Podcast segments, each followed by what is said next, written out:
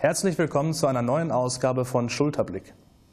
Heute beschäftigen wir uns mit der Branche der Orgelbauer. Diese Sparte des Instrumentenbaus hat in der heutigen Zeit schwer zu kämpfen. Denn immer weniger Kirchengemeinden oder Konzerthäuser sind an Orgelneubauten interessiert. Der Grund ist hier, wie so oft, das fehlende Geld. Daher leben viele Orgelbauer mittlerweile hauptsächlich von Wartungen oder Restaurationen von bestehenden Instrumenten. Die Restauration hat auch der Kürtner Orgelbauer Oliver Schulte für sich entdeckt. Bei seinem Geschäftsmodell stützt er sich auf historische Instrumente aus Großbritannien und den USA und auf Facebook. Robert Meuser spielt an der Orgel in St. Maternus zu Köln-Rodenkirchen. Das prächtige Instrument wurde im 19. Jahrhundert in den USA gebaut und stand lange Zeit in einer Kirche unweit von Boston. Nach Auflösung der Gemeinde brachte die Kürtener Orgelbaufirma Schulte das Instrument im Jahr 2011 nach Deutschland. Orgelbaumeister Oliver Schulte und seine Mitarbeiter restaurieren mit großer Begeisterung englische und amerikanische Orgeln. Also der Reiz bei Restaurierungen ist äh, grundsätzlich, dass man mit historischem Material wirklich zu tun hat. Äh, das heißt, man muss sich einarbeiten in die ganze Welt dieses speziellen Orgelbauers. Wenn man Orgel neu baut, dann kann man selber bestimmen, was man macht. Wenn man restauriert, muss man sich selber ganz zurückstellen.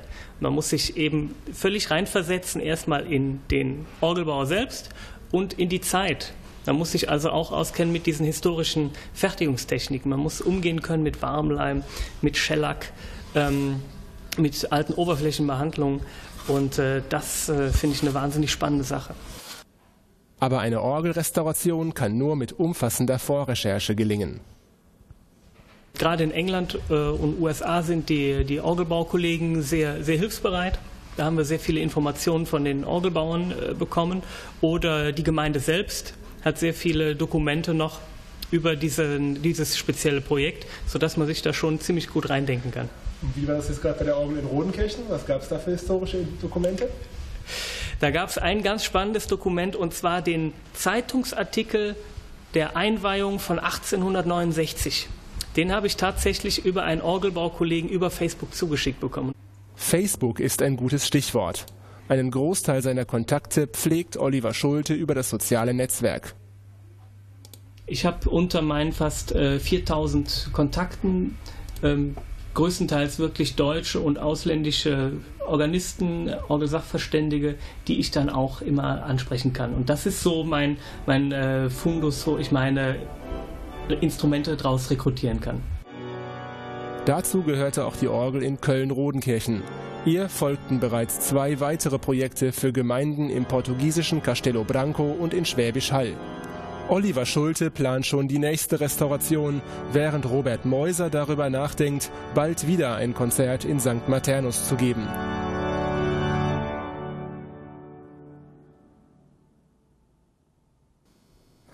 Neben mir steht nun Herr Suttmeier, Orgelsachverständiger im Bistum Essen. Schönen guten Tag, Herr Suttmeier. Danke, dass Sie sich die Zeit für uns nehmen. Herr Suttmeier, wie wir bereits gerade im Beitrag gesehen haben, restauriert Herr Schulte Orgeln. Und da Sie Orgelsachverständiger sind, interessiert uns, wie viele Orgelrestaurationen haben Sie bisher betreut? Ich habe diese Aufgabe seit 1999 und von großen Restaurationen kann ich nicht viel erzählen, außer vielleicht zweien. Das meiste, was ich zu betreuen habe, sind Renovierungen, sind Überholungen und solche Geschichten. Was waren das für zwei Restaurationen? Naja, das waren Rückführungen quasi auf so die historische Substanz. Das eine war eine Kirche in Gelsenkirchen, bei der die Orgel von 1928 quasi wieder in Erinnerung gerufen wurde. Eine Orgel, die eine große, traurige Geschichte hatte, eben Kriegsschäden und Wiederaufbau kurz nach dem Krieg, dann die Orgelreform, die barocke Orientierung, die so gar nicht zum Instrument passte, bis dahin, dass man jetzt also 2008 abgeschlossen eine Renovierung vorgenommen hat, die die Idee der romantischen Orgel wieder aufgenommen hat. Was heißt barock und romantisch in dem Zusammenhang?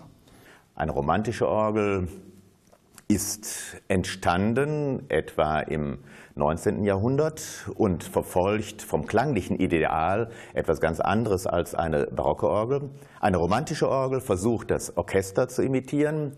Eine barocke Orgel ist durchaus eigenständig als Tasteninstrument und hat nie versucht, etwas zu imitieren. Mhm. Ein Schlagwort ist vielleicht, dass so eine barocke Orgel polyphone Musik besonders gut darstellen kann, eine romantische Orgel eher homophone Musik. Bei der barocken Orgel haben wir eine brillante Klangkrone, wir haben eine gute Durchhörbarkeit im ganzen Stimmengeflecht. Bei der romantischen Orgel haben wir satte Grundtöne und ja, im unteren Bereich einen eher etwas mulmigen Klang, aber eben sehr viele Schattierungsmöglichkeiten, um die vielen dynamischen Grade, die auch ein Orchester abbilden kann, auch mit der Orgel abzubilden. Mhm. Wie entwickelt sich denn zurzeit die Anzahl der Orgelrestaurationen in Ihrem Zuständigkeitsbereich? Wir sind in unserem Bistum, in meinem Zuständigkeitsbereich, in einer Situation, die die Gemeinden eher abwarten lässt.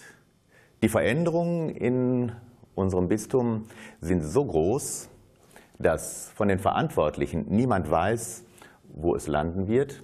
Und da Orgelrestaurierungen, Orgelrenovierungen mit sehr, sehr viel finanziellem Einsatz verbunden sind, scheut man im Moment diese Entscheidungen und wartet sicherlich noch ein bisschen ab, bis die Richtung, in die es gehen wird, klarer ist und jeder genauer weiß, äh, welche Orgel auch in Zukunft noch eine Rolle spielt, welche Kirche in Zukunft noch eine Rolle spielt.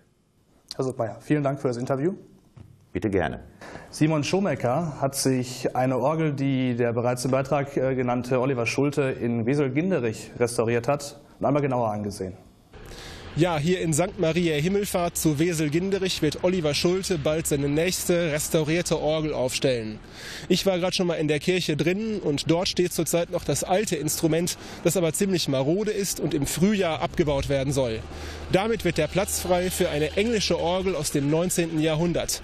Das Instrument stand vorher in Liverpool und wird für die Weseler Gemeinde nun nahezu originalgetreu restauriert. Und das, sagte mir Oliver Schulte im Vorgespräch, würde ihn sehr freuen, da nämlich originalgetreue Restaurationen nur dann möglich sind, wenn eine Orgel im Laufe der Jahre nicht allzu oft umgebaut wurde. Und das ist leider sehr selten der Fall. Ich habe auch schon mit dem Gemeindeorganisten sprechen können und er freut sich darüber, nun bald eine neue Orgel vorzufinden und vor allem nicht nur irgendeine, sondern eine, die schon eine lange Geschichte hat. Verehrte Zuschauer, das war es auch schon mit der heutigen Ausgabe des Magazins Schulterblick von der Westfälischen Hochschule. Heute mit dem Schwerpunkt Orgeln und Orgelrestaurationen. Wir hoffen, dass Sie viel Vergnügen hatten und wünschen Ihnen noch einen schönen Tag. Bis bald.